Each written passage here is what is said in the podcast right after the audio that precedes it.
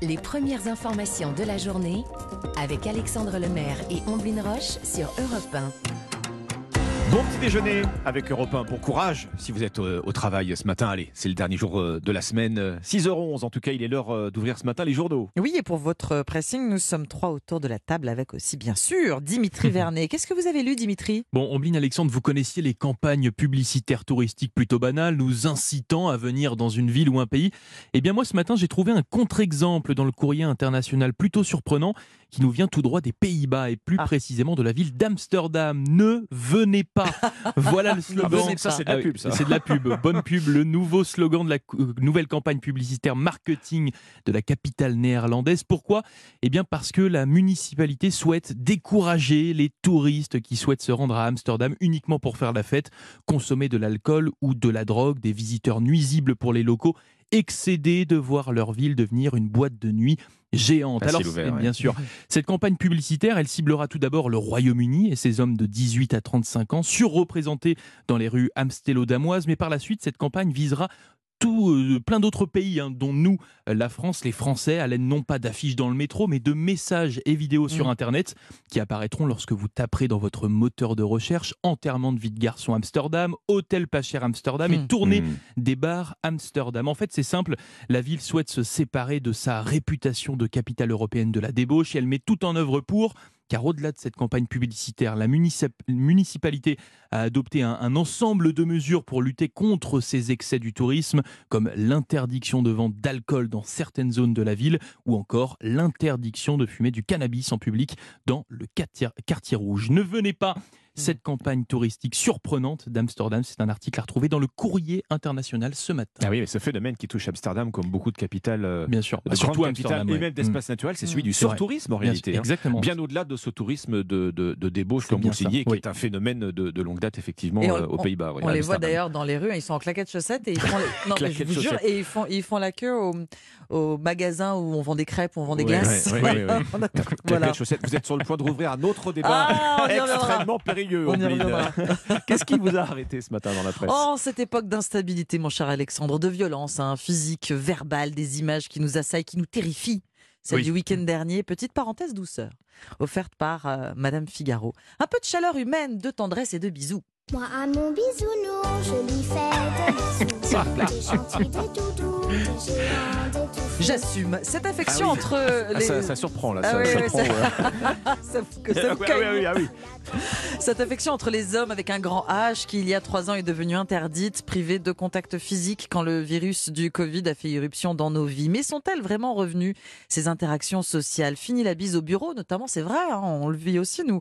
On se check, on se hug, on se air kiss, écrit le magazine. On, vous savez, on simule une bise sans se Ah toucher en faisant vraiment. Oui, oui. Voilà. Même entre amis, vous avez déjà connu ce moment suspendu pendant lequel vous vous êtes demandé si vous aviez droit à nouveau d'embrasser l'autre sur la joue. Sauf que réprimer nos élans vers l'autre a eu pour conséquence une recrudescence de dépression. Car le câlin, nous dit Madame Figaro, est un bienfait bien plus essentiel qu'on ne le pense. Il serait même indispensable pour notre survie. Le câlin est un besoin primaire. Pour preuve, cette étude, étude de référence réalisée en 1958, où elle date pas d'hier, mais elle est encore valable Mhm. aujourd'hui sur des bébés singes privés de leur mère entre un biberon tendu par un fil de fer et un biberon proposé dans une fourrure chaude. Le résultat est implacable, c'est la fourrure qui gagne. Oui. Quelle place pour la tendresse dans notre société post-Covid, post-MeToo aussi, qui tend à être de plus en plus aseptisée à l'image de la population japonaise ou s'élan- s'enlacer pardon, en public? Bah, c'est pas convenable. Des sursauts quand même. Quant à la télé américaine, on a vu lors de la dernière cérémonie des Oscars les comédiennes Michelle Yeoh et Jamie Lee Curtis, oscarisées toutes les deux pour le film Everything Everywhere All at Once, s'étreindre euh, de longues minutes. Aux États-Unis comme en France, il s'organise des soirées câlins, des cuddle parties. Ah oui. Je termine avec cette psychothérapeute américaine qui dit que nous aurions besoin de quatre câlins minimum par jour. Oui. 8 D'accord. pour se maintenir, 12 pour s'épanouir. Comme le titre du film de Patrick Schulman en 1979, et la tendresse, bordel. J'ai besoin d'amour,